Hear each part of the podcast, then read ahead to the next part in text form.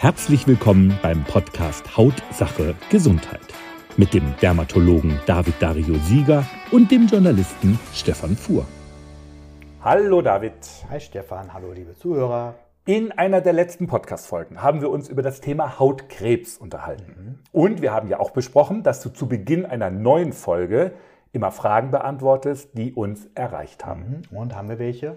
Ja, vielleicht noch mal ganz schnell unsere E-Mail-Adresse vorweg. Wenn auch Sie eine Frage haben, dann mailen Sie an info@hautsache-gesundheit.de. Und nochmal der Hinweis, wie immer gilt, David kann natürlich keine individuelle medizinische Beratung anbieten. Im Zweifel bitte immer einen Termin beim Dermatologen in der Praxis machen. Jawohl, Herr Anwalt. Erste Frage. naja, du weißt, da muss ja sein. Ne? Erste Frage. Jens hat viele Muttermale und fragt dich daher, ist es sinnvoll, bei vielen Muttermalen öfter als einmal im Jahr zum Hautkrebs-Screening zu gehen? Hm. Die Frage, die bekomme ich auch ganz oft von Patienten gestellt, die wegen großer Anzahl von Muttermalen beunruhigt sind. Ich gehe jetzt erstmal davon aus, dass Jens beim Hautarzt war zum Hautkrebs-Screening. Und das wurde ja wohl besprochen bei ihm. Wenn kein Muttermal verdächtig ausgesehen hat, dann reicht es auch, bei sehr vielen Muttermalen am Körper, wenn man jährlich oder teilweise auch sogar alle zwei Jahre zum Hautcheck kommt. Ich denke mal schon, dass der Dermatologe mit ihm besprochen hat und dann gegebenenfalls auch kürzere Zeitabstände mit ihm äh, besprochen hat. Möchte ich aber auch nochmal eben sagen an dieser Stelle, dass ein Hautkrebs-Screening nicht nur die Kontrolle vom Muttermalen umfasst, sondern, das haben wir auch beim letzten Mal schon in dem Podcast erzählt, dass auch die anderen Arten von Hautkrebs begutachtet werden oder die Entstehungen davon begutachtet werden, die für den Laien schwer zu erkennen sind. Und auch Heuschnupfen war ein Thema, das wir in einer der letzten Podcast-Folgen besprochen haben. Mhm.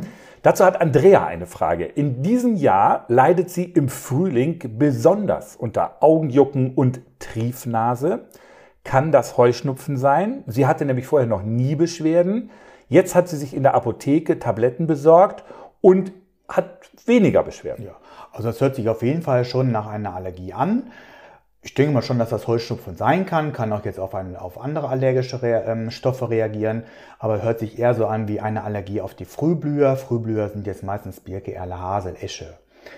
Dazu sollte man auf jeden Fall einen Allergietest äh, durchführen und das hatten wir auch schon erzählt, dass das dieser sogenannte Pricktest ist und da geht man eben dann zum, zum Hautarzt, der dann diesen Pricktest durchführt. Aber wichtig ist, dass da mindestens ja drei bis fünf Tage vorher dieses Antihistaminikum, also ich denke mal, dass sie ein Antihistaminikum von der Apotheke bekommen hat, abgesetzt hat. Denn sonst, wenn wir diese Testung unter diesem äh, unter dieser Tablettentherapie machen, ist das Ergebnis natürlich verfälscht.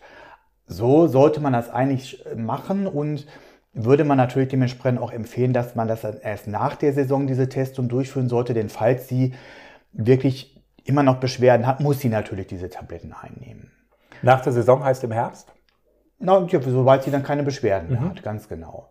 Und dann, äh, nach dieser Pricktestung, sollte es dann wirklich ein Heuschnupfen sein. Dann würde man schon mit der Patientin besprechen, im Herbst äh, mit einer Sensibilisierung zu beginnen, sodass man praktisch im nächsten Frühling die Beschwerden schon deutlich weniger hat.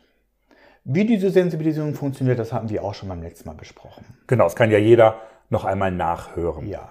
Noch einmal unsere E-Mail-Adresse info at hautsache-gesundheit.de. Wir freuen uns über jede Frage zu unseren Themen und weisen an dieser Stelle aber noch einmal darauf hin, dass David als Arzt logischerweise nicht gestattet ist, das über das Internet oder in diesem Podcast individuelle Beratungen anzubieten. Das machst du ja auch nicht, aber mhm, genau. allgemeine Ratschläge können wir natürlich hier schon geben.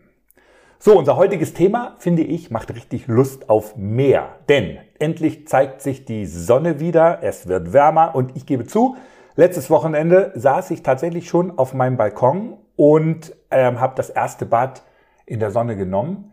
Ich denke, es wird. Ja, auch ich liebe die Sonne, bin, ja, bin auch eher so ein, so ein Sommermensch und ein Sonnenmensch. Und ohne die Sonne könnten wir auch gar nicht überleben. Aber auch hier ich zeige nochmal hier meinen mahnenden Zeigefinger. Zeigefinger. Vorsicht vor der Sonne, gerade jetzt im Frühjahr. Weil die Sonne doch schon mehr Kraft hat und wir das unterschätzen. Ähm, ich hatte nämlich auch einen leicht roten Oberkörper letztes Wochenende. Ja klar. Also wir müssen unsere Haut nach dem Winter und vor allem nach der dicken Kleidung erstmal wieder an die Sonne gewöhnen. Man muss wissen, dass die UV-Strahlung, die wir ja nicht sehen oder spüren können, hautkrebserregend ist. Das bedeutet, dass die Strahlen sofort Schäden auf der Haut verursachen. Im Prinzip ist es dabei egal, zu welcher Jahreszeit wir der Sonne ausgesetzt sind. Sobald die Sonnenstrahlen auf die Haut treffen, verursacht sie auch schon die Schäden. Übrigens auch, wenn es keinen Sonnenbrand gegeben hat. Im Sommer, wenn die Sonne am höchsten steht, haben die UV-Strahlen natürlich viel, viel mehr Kraft. Zum, Haut, äh, zum Thema Hautkrebs hatten wir ja auch schon eine Podcast-Folge gemacht. Das kann man dann auch nochmal nachhören. Genau, also jetzt mal Hand aufs Herz. Du legst dich also nicht in die Sonne und möchtest braun Doch, werden? Doch, klar mache ich das. Eben, äh, weil die Sonne ja auch der Seele gut tut. Aber nur mit einem ordentlichen Sonnenschutz gehe ich in die Sonne, beziehungsweise sollte man das machen. Man sieht doch immer wieder im Urlaub Menschen am Strand liegen, die immer trotz praller Sonne und obwohl sie schon krebsrot sind, wirklich ein Sonnenbad genießen, in Anführungsstrichen. Da möchte ich immer hinlaufen am liebsten und denen wirklich äh, sagen, ja, seid ihr eigentlich bekloppt so ungefähr und denen wirklich ins Gewissen reden. Man sagt, die Haut vergisst nie. Also die Statistiken belegen nämlich, das hatte ich auch nochmal ähm, gelesen, dass sich seit 1970 die Anzahl an Hautkrebserkrankungen äh, bereits verfünffacht hat. 270.000 Neuerkrankungen pro Jahr. Damit ist es wirklich eine der häufigsten Tumorerkrankungen in Deutschland. Und ich wiederhole immer wieder gerne, UV-Strahlung ist eindeutig krebserregend. Die internationale Krebsforschungsagentur stuft sie sogar in die höchste Kategorie der der äh, ja, tumorauslösenden Faktoren ein. Man kann das wirklich gleichsetzen, an dieser Sonne kann man gleichsetzen mit Asbest oder Zigarettenrauchen. Wer vielleicht Glück hat und keinen Hautkrebs bekommt, bei dem altert die Haut natürlich einigermaßen viel, viel schneller und das ist bedingt durch die UVA-Bestrahlung. Sind doch deutliche Worte. Dann, wie sieht denn ein guter Schutz aus? Also der beste Schutz ist natürlich nicht in die Sonne zu gehen, aber das werden natürlich die meisten von uns nicht machen und das mache ich natürlich auch nicht. Lange Zeit galt ja immer nur derjenige als gut erholt, der braun gebrannt aus dem Urlaub zurückgekommen ist. Heute ist man bei vielen oder heute ist bei vielen die vornehme Blässe eher angesagt. Also wer seine Haut der Sonne aussetzt, sollte sich immer gut eincremen, auch wenn er selbst einen Bürojob meinetwegen hat und ganz kurz in der Mittagspause mal zum Eisessen sich in die Sonne setzt. Es gibt ja auch schon ganz gute Apps, die für den jeweiligen Wohnort den UV-Index vorhersagen. Der UV-Index ist nämlich ein international nominiertes Maß, welches angibt, hm, wie, wie, wie schnell bei ungeschützter Haut ein Sonnenbrand auftreten kann. Das heißt, je höher der Index ist, desto schneller verbrennt die Haut, wenn man sie nicht schützt. Und diesen UV-Index, den kann man einteilen in mehrere Stufen, also 1 bis 11. Ab einem Tagesspitzenwert von, von 3 ist ein UV-Schutz auf jeden Fall Pflicht. Ab äh, Index 6, ähm, zum Beispiel während der Mittagsstunden Schatten aufsuchen, entsprechende Kleidung, Hut und Sonnenbrille tragen und auch den Nacken nicht vergessen einzucremen und zu schützen, beziehungsweise die Ohren, das ist auch mal ganz wichtig. Vergisst man oft, ne? Vergisst. Ja, kenne ich, kenn ich aus eigener Erfahrung, ja. Zum Sonnenschutz sage ich ja immer, also Anführungsstrichen traue keiner unter 50. Gemeint ist ein Sonnenschutz mit einem Lichtschutzfaktor von 50.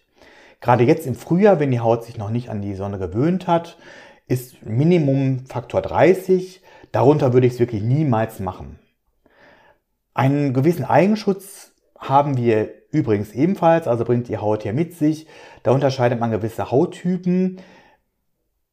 Wer wie du beispielsweise braune Haare und dunkle Augen hat, mm, ja, ist Typ 2 bis 3. Selbst bei dir liegt die Eigenschutzzeit der Haut nur bei etwa 20 bis 30 Minuten. Und das ist nicht viel. Ist nicht viel. Nee.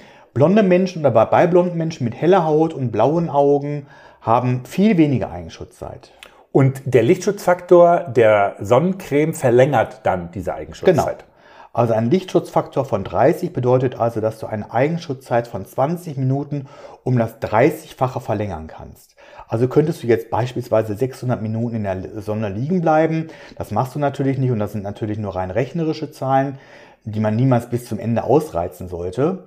Denn es kommt ja auch noch Schwitzen hinzu, wenn, wenn du ins Wasser gehst zum Schwimmen oder auch das Reiben von Handtüchern.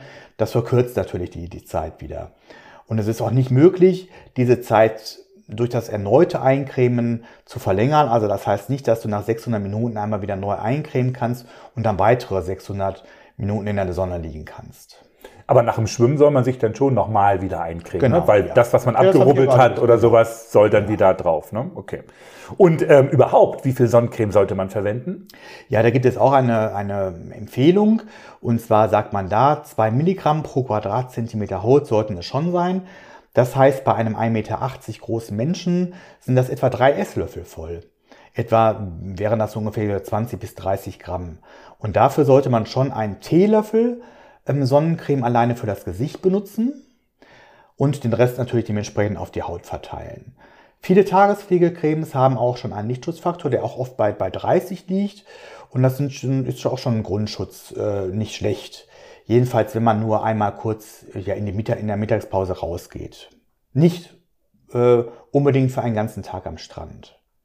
Man kann sich den Sonnenschutz in der Apotheke kaufen, muss man aber nicht. Ich empfehle das auch immer wirklich ganz gerne und es gibt auch wirklich verschiedene Tests, die das, ähm, die das beweisen, dass die Sonnenschutzcremes vom Discounter genauso gut wirken wie die teuren aus der Apotheke. Unterschiede gibt es da in der Anwenderfreundlichkeit.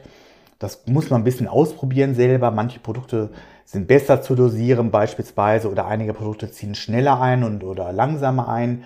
Ich persönlich mag es nämlich auch nicht, wenn die Sonnenschutzcreme ja so, so pappig wirkt oder wenn sie so einen Film auf der Haut hinterlässt und deshalb benutze ich gerne immer ähm, eine Sonnenschutzgelcreme. Das zieht ja eigentlich ganz gut ein und schnell ein. Ich hatte mal eine, da war ich, blieb ich weiß Ja. von der Sonnencreme, weil die gar nicht eingezogen ist. Das war ganz furchtbar, ja.